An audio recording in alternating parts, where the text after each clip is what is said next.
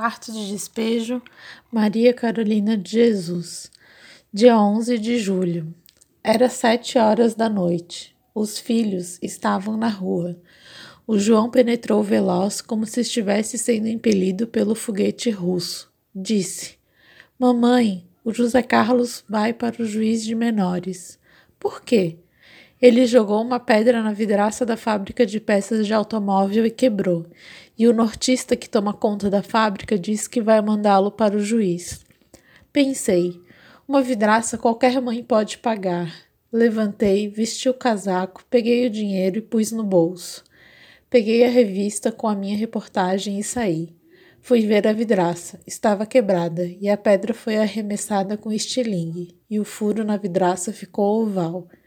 O vigia da fábrica abriu a janela e viu João e perguntou: O que é que você está fazendo aqui? Sou eu que vim ver o furo da vidraça. O nortista começou a falar. Eu dizia para o José Carlos o que ele foi fazer lá, que anda à toa e arranja encrenca. Perguntei ao nortista se havia batido nele. Respondeu-me que não. O José Carlos disse, dizia que ele havia lhe apertado o braço. Eu acreditei no meu filho. Em geral, as mães acreditam nos filhos.